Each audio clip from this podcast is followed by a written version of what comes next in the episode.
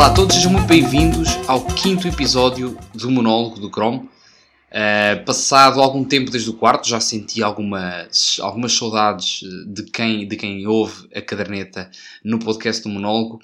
Uh, neste episódio vou explicar também um bocadinho do porquê de ter uh, demorado algum tempo entre o quarto e o quinto, mas lá vamos nós. Estou a gravar uma quinta-feira um, véspera ou antevéspera do Dia dos Finados, Dia de los Muertos, no México, país onde tão eh, celebrado é este dia, um, que realmente é um, de uma forma muito particular. Nós meio que nos associámos um bocado a este, a este movimento mexicano de, de celebrização da morte e dos gentes uh, mais queridos que já partiram, uh, mas isto tudo começa muito também pelo, pelo, pelo México, que celebrou uh, e celebra ainda hoje de uma forma muito, muito particular. Eu confesso, eu não conheço nenhum mexicano, nunca conheci, nunca toquei neste, neste assunto, mas imagino que seja um povo capaz de imprimir vida onde menos se espera. E basicamente nestes dias, eh, só para termos uma noção, neste dia de, de, de Los Muertos, eles oferecem uma série de coisas, eh, tipo especiarias, roupa, cigarros, bebidas alcoólicas aos parentes mortos que já, que já partiram porque eles acreditam precisamente que nesse dia, no dia 2 de novembro, uh, que os mortos uh, têm uma porta aberta para voltar à Terra e ter um breve contacto com, com as pessoas que cá ficaram, que cá ainda estão. Ehm, e portanto, o que, é, o que é que se pode esperar de um povo que celebra desta forma e que tem esta perspectiva para com a morte? Imagino concretamente que sejam pessoas de família, imagino, imagino também que sejam pessoas de festa, imagino que sejam pessoas saudosistas e sentimentais, um, porque realmente quem olha para a morte, e, e isto é bem simbolizado uh, com o símbolo da morte que é a caveira, e a forma como eles uh, expressam a morte e a perspectiva que eles têm em relação à morte através das caveiras, um, ou seja, eles são capazes de pintar com a cor, com a cores berrantes a, a morte, enfeitá-la com flores, colocar aquilo que enfeitaram no meio da sala e quem faz isto tem necessariamente que ter um olhar uh, muito especial sobre a vida.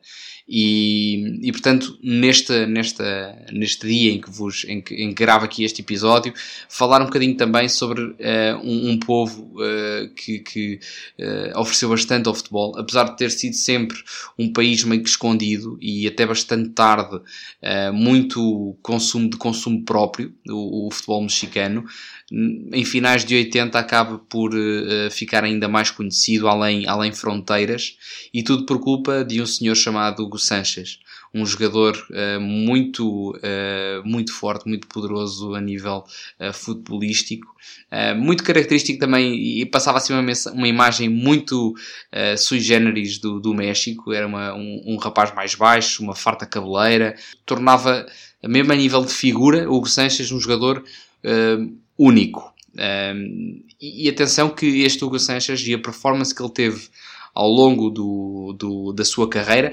permitiu que hoje olhemos para o futebol mexicano e olhemos e, e vejamos que são equipas e são, são é, um, é, um, é um país com, com enorme qualidade não é? e que já consegue atrair muitos uh, jogadores para o seu campeonato.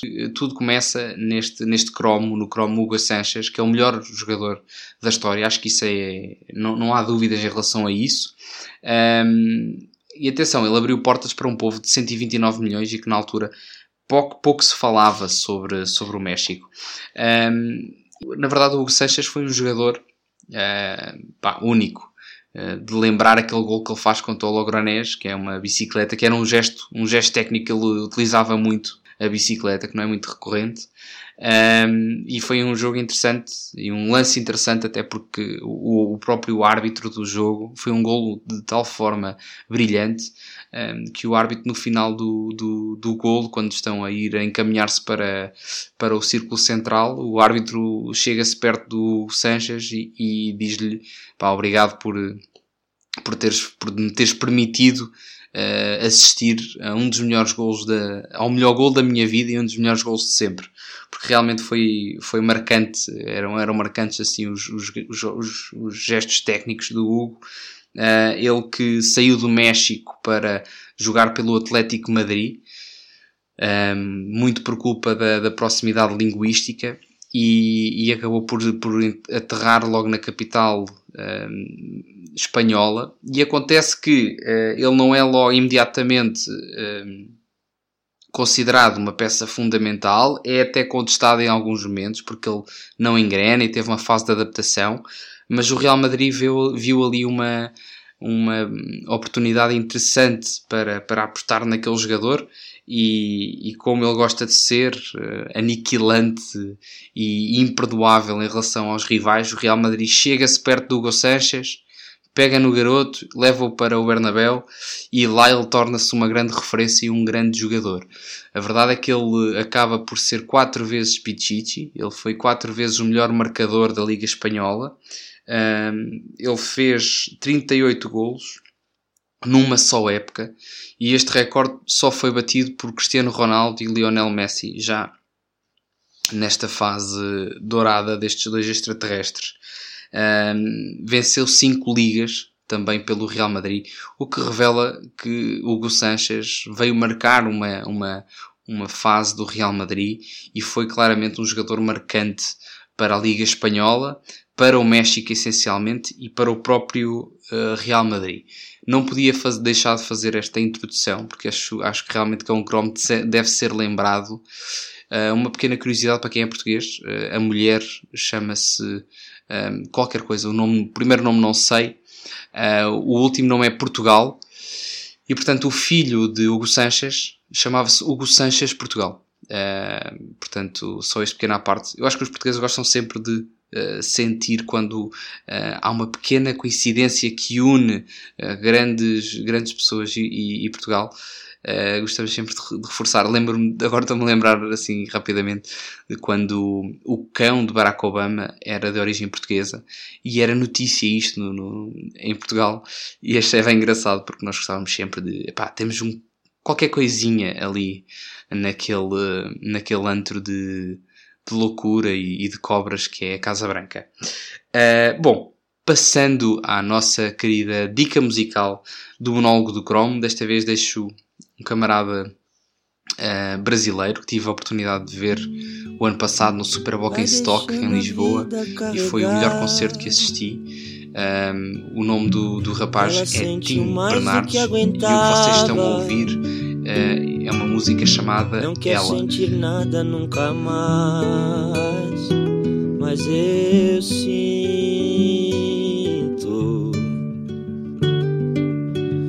eu sinto.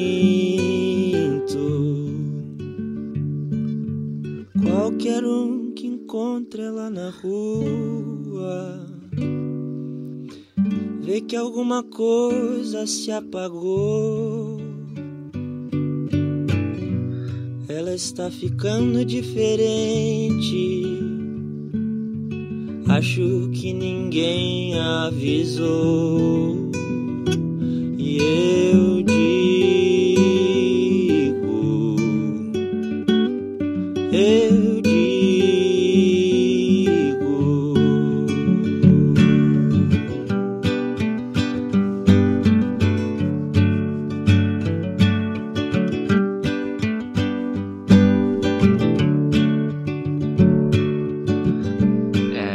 Basicamente são músicas muito intimistas, foram feitas todas dentro do seu próprio quarto e, e são de uma, de uma poesia e de um, de um poder muito interessante.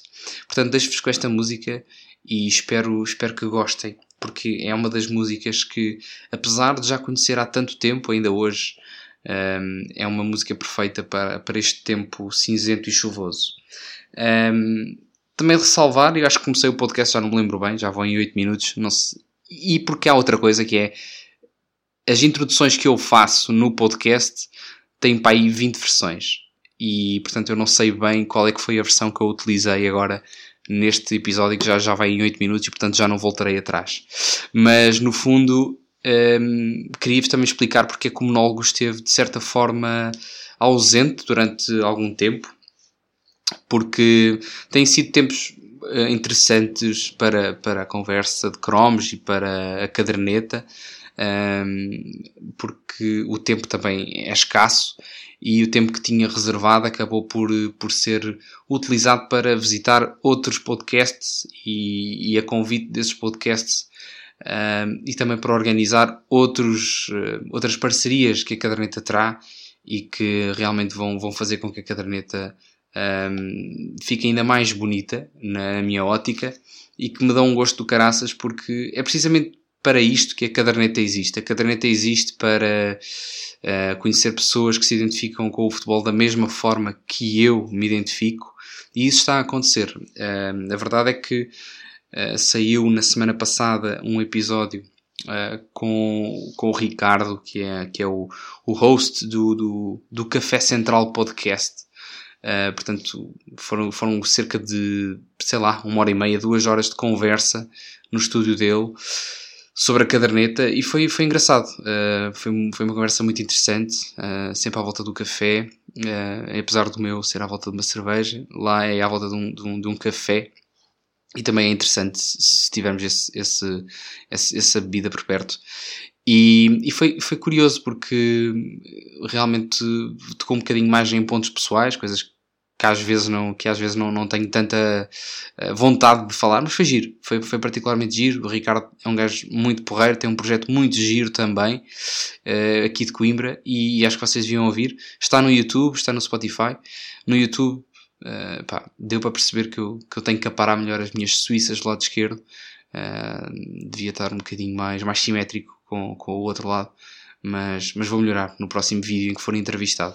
E para além do, do Conversa Podcast, do Café Conversa Podcast, estive também com três camaradas do Brinco do Batista, um, que é um projeto do Benfica Independente, em que eles uh, também basicamente têm o mesmo conceito, em que entrevistam pessoas que, com quem eles se identificam, e são três gajos porreiríssimos, estiveram aqui em casa a gravar, precisamente no lugar onde eu estou a gravar neste momento, e, e, foi uma conversa extremamente interessante. Tocámos em muitos pontos. Foram duas horas, mas podiam ter sido dez, na boa, se não fosse a fome e, e a obrigatoriedade de trabalhar no dia seguinte. Porque, pá, pensam o futebol de uma forma muito interessante. Uh, contribuem, de facto, com um bom conteúdo para o Benfica. Uh, e para eles mesmos, que eles também têm projetos próprios, vai, e, e, têm as ideias no sítio, na minha opinião, e foi realmente um, uma, uma conversa muito prazerosa. Vocês também devem ouvir esta conversa, se puderem, são duas horas, pá, não vão conseguir ouvir, façam como eu, que ouvi aí em dois dias, ou algo do género, mas, mas sabe bem, na minha opinião, acho que é uma conversa muito, muito interessante. Deixa-me só beber aqui um gol de cerveja, até porque, sim. Um, foi, foi, foi, muito, foi muito bom. Foi muito, muito bom falar com eles. E um abraço para eles. Até porque no caso foi giro porque eu não sabia, mas eles estavam a fazer tipo um contest, um, estavam a fazer um, uma votação para quem é que seria o, o, o 17 uh, convidado. E deram três opções e, e, e, a caderneta foi a mais votada. Foi giro porque eu descobri aquilo já no fim da votação e foi giro porque, ah, ok. Um, há malta que quer ouvir qualquer coisa sobre a caderneta no podcast deles. Nem sabia que havia assim tanta gente em comum. Pá, mas foi muito giro. E, e é um abraço para essa malta. Se, se alguém votou e está aqui a ouvir o podcast, uh, foi fixe. E propiciaram um momento porreiro entre, entre quatro bacanos. Uh, para além disso, estou vestido uh, com uma camisola brutal. Isto só para vos contextualizar o que é que me aconteceu nas últimas semanas, para vos atualizar o que é que aconteceu à caderneta, mas basicamente chegou uma camisola fantástica do Boca Juniors, que só peca mesmo por ter os patrocínios uh, nas mangas, os patrocínios brancos de uma marca que eu nem, nem faço questão de dizer, porque nem sei, nem quero saber. Uh, a da Qatar Airways na, na, na, na, risca amarela no meio Pá, nem me faz muita confusão, mas claro que seria muito melhor se não tivesse. Mas é uma camisola brutal, de uma qualidade incrível, a um preço ainda mais incrível. E isto no mundo do desporto 1819, uma página do Instagram uh, que tem uma parceria com a caderneta. E se quiserem camisolas de lá, digam que vão da parte da caderneta, que eles fazem um desconto. Porque, epá, a sério, as camisolas já, já mandei vir uma série delas. Uh, e claro, algumas eles também oferecem à caderneta e são todas de uma qualidade inacreditável. Parece que acabei de sair da loja, uh, só que por um preço muito mais, mais reduzido. Um, epá, e para terminar esta história de coisas que a caderneta esteve a fazer. Eu acho que vocês já perceberam, eu tenho publicitado uma parceria com a Chuty Heftley. Uh, sei que o nome é muito complicado, é um nome suíço, alemão, uh, qualquer coisa do género. Uh, mas, mas é um projeto inacreditável, que eu vou perder um podcast só a falar sobre ele e será no próximo monólogo do Chrome, em que falarei um bocadinho sobre Jürgen Klopp e Chuty Heftley. Mas basicamente eu recebi um calendário com 165 imagens de Diego Armando Maradona, mas não são imagens, são obras de arte, são designers, artistas que uh, pintaram Diego Armando Maradona à sua, à, à, à sua vontade e, e serão resultados maravilhosos. Então eu tenho aqui em casa 165 retratos de Maradona, que são postais que eu posso enviar a amigos, posso enviar para seguidores, se alguém quiser. Uh, um deles, uh, que é um gato uh, em forma de Maradona, que a minha mulher disse que era muito parecido comigo. Pá, não sei bem porquê, mas não sei se é por ser gato ou se é por ser gordo, como o Diego Maradona lá desenhado. Mas eu já vos mostro, eu vou pôr nas stories para, para, para vocês perceberem o que é que eu estou a falar. Mas pá, é um trabalho maravilhoso. Eu senti-me novamente um puto de 8 anos a receber uma prenda de Natal porque aquilo é incrível. E basicamente a parceria uh, entre a caderneta e a Chuty Heftley é que este material poderá estar uh, comercializado em Portugal uh, a partir de novembro. E este ano será um calendário sobre de Jürgen Klopp, portanto, em vez de terem 165 imagens uh, de Maradona, terão de Jürgen Klopp. Uh, e basicamente é um countdown, é um calendar countdown de dia 1 de janeiro de 2020 até ao dia uh, do início do europeu. Pá, eu acho que é a prenda perfeita para, para qualquer amante do futebol, porque realmente permite acompanhar o que os dias de sofrimento até o europeu ou de entusiasmo crescente.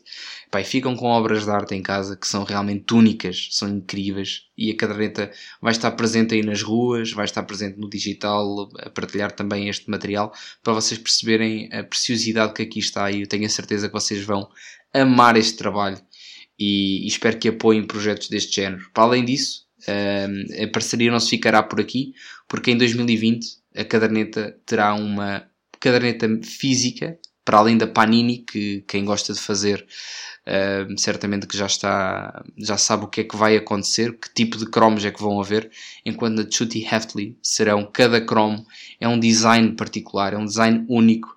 Epá, eu nem preciso falar muito disto porque eu tenho a certeza que isto vai ser incrível para toda a gente. Quem gosta de cromos, quem gosta de arte, quem gosta de futebol, vai se identificar a 100% com este projeto um, e eu vou falar melhor sobre ele quando, uh, no próximo ano, quando se aproximar o Euro, porque tenho certeza que os, que os cromos que seguem a caderneta vão ficar maravilhados e eu tenho todo o prazer e o gosto em trazer isto até vocês. Está bem? Portanto, basicamente aconteceram estas quatro coisas porreiras à caderneta que tiraram um bocadinho de tempo, mas agora vamos encarrilar, os temas uh, vão fluir. Continuo a aceitar também uh, algumas sugestões da vossa parte para aquilo que uh, deverei falar aqui ou que possa falar aqui. Portanto, estou aberto a sugestões, meus caros. Mandem vir que acho que podem ser bons temas para, para falarmos. Para já, eu vou saltar para o inevitável Jorge Jesus no Flamengo. Um, epá, Jorge Jesus mostrou uma faceta diferente daquela que normalmente uh, tinha no Benfica e no Sporting. Basicamente, o Jorge Jesus no, no Flamengo, um perfil muito mais cauteloso, menos moral, com menos moral, menos basófia. Foi atacado por todos os lados, por treinadores, por comentaristas, por jornalistas, e isto tudo em entre aspas, ok? Mas basicamente foram, foi atacado por todos os lados. Ele manteve sempre a postura, respondeu com trabalho, respondeu com resultados e respondeu muito bem. Chegou com, com 8 pontos, eh, melhor, 5 pontos de atraso, não estou em erro, e hoje está com 8 pontos de avanço sobre o segundo classificado.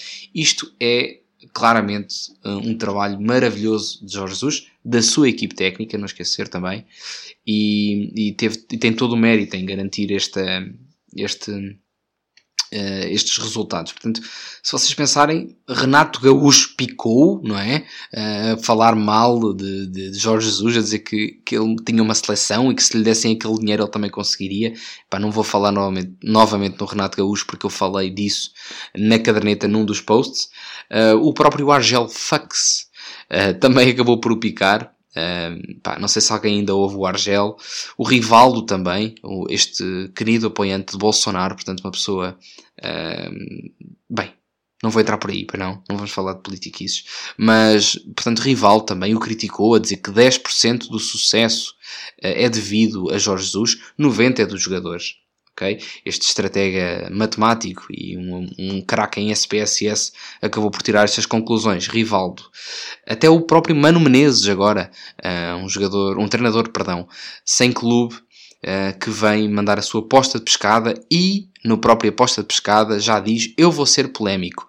Hum, eu acho que é um bocadinho clickbait na, no, na próprio, no próprio, na forma como se expressam, mas epá, é, é impressionante como é que estes treinadores, eu acho que nunca vi uma classe de treinadores tão uh, reticente, tão resistente e tão maldicente e, e, e, com, tantos, com tantas coisas más para se dizer por colegas de profissão. É realmente inacreditável o que estes treinadores do Brasil algum, e um jogador, nomeadamente o Rivaldo, uh, faz um, ehm, com, com Jorge Jesus. Um, simplesmente não conseguem aceitar o sucesso de outro colega de profissão, nem reconhecer e têm que arranjar desculpas. É, parecem putos de 5 anos a dizer sim, mas ele fez batota eh, e com uma lágrima no olho, ou, sim, mas ele é mais forte que eu, mas sim, mas ele chamou a mãe, sim, mas pá, tipo, calem-se. Tipo, metam o rabinho entre as pernas e percebam que vocês estão a muitos pontos de um clube que, ok, que é maior, mas é a vida se vocês fossem bons, talvez tivessem sido selecionados para estar no lugar do Jorge. Não estão, têm que trabalhar até chegar lá e serem capazes de gerir uma seleção, como vocês a chamam. Portanto, sinceramente, eu nunca vi nada do género, uma, uma classe de treinadores desta forma tão conflituosa. Agora, uma coisa é certa. Uh, é inevitável. A basófia de Jorge Jesus ainda lá está. E, e, eu sei que é uma questão muito particular, é uma questão, mas para mim é um, tem um simbolismo muito forte. Basicamente, há um youtuber, ou não sei bem o que é que ele é, mas ele é dono de um canal, que é o canal Pilhado, e ele chama-se Tiago Asmar, Tiago com TH. Portanto, por acaso eu não gosto nada do, das resenhas de, deste canal, mas porquê que eu disse isto? Uh, será que eu estou a ser como treinadores brasileiros? Epá, who cares? Dei só a minha opinião. Há outros melhores, era isso que eu queria dizer. Mas, basicamente, há um vídeo do Tiago a gravar o, com o Jorge Jesus sentados numa mesa e pergunta-lhe: Jorge, se você ganhar a, a Libertadores, uh, você faz uma resenha comigo no, no canal Pilhado no YouTube? E Jorge Jesus responde: Vou fazer uma entrevista contigo. E eu fiquei a pensar: Ó oh Jorge, tu perdeste o campeonato no último minuto, tu perdeste a Liga Europa praticamente no último minuto, tu perdeste a Taça de Portugal uh, nos últimos minutos, tudo na mesma época. Tu tens assim uma série de situações em que tu tentas adaptar-te ao adversário, tentas mudar, tentas pôr o teu cunho e isso dá errado. Eu não quero dizer nada, não acho que. Também não vou dizer que ele vai perder ou nada do género, mas senti aqui alguma. Um, um, um, uma, uma especificidade na, na personalidade do, do Jorge Jesus que eu pensei que ele tivesse moderado e afinal ainda lá está qualquer coisa uh, e eu tenho medo que esta certeza de que ele já chegou à final e que será praticamente certo que ele vai ganhar, gera-me algum medo em relação a isto, porque quanto maior é o voo, maior é a queda. E a verdade é que o povo flamenguista está entusiasmadíssimo. Sinto até que há aqui uma de já está ganho, ok? E tenho algum receio em relação a isso. Eu acho que o campeonato é inevitável, o Jorge vai ganhá-lo, está a muitos pontos de avanço. Um, agora, a Libertadores, não esquecer que do outro lado está Marcelo Galhardo, o treinador do River Plate, que já, já venceu duas Libertadores. Tem um perfil totalmente diferente de Renato Gaúcho, portanto é um, jogador, é um treinador muito mais batido, mais conhecedor, mais adaptado ao futebol moderno. Um, é também um, um, um, treinador que já venceu como jogador, portanto, ele sabe do que, do que a competição se trata.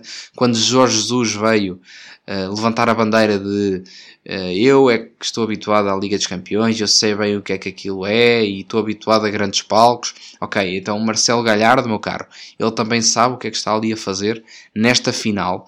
E são dois jogos, e é um jogo, aliás, é um jogo, e portanto tudo pode acontecer e eu tenho algum receio que uh, se esteja a criar uma onda à volta do, do Flamengo de já está ganho. Um, atenção também que o Flamengo nunca venceu uma final frente a uma equipa argentina, portanto, uh, esperemos que seja o contrário. A verdade é que Jorge Jesus tem cativado brasileiros e portugueses. Eu fiquei até às 4 da manhã, praticamente, já não lembro bem a hora, mas fiquei até tarde a ver o Flamengo.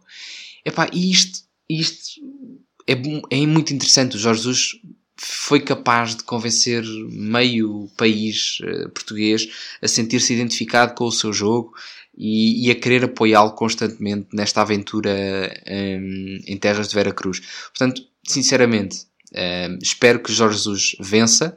Acredito muito na qualidade do Jorge Jesus, mas espero também que ele transmita a mensagem contrária de que já está ganho. Uh, espero que passe a mensagem de que há muita coisa para fazer, uh, encarar isto e nunca passar a mensagem, nem que seja num vídeo para o Tiago Asmar, de que alguma coisa vai acontecer depois da vitória. Ainda não há vitória, não te posso prometer nada. Espero que seja isso que o Jorge passe aos seus jogadores e até ao seu próprio inconsciente.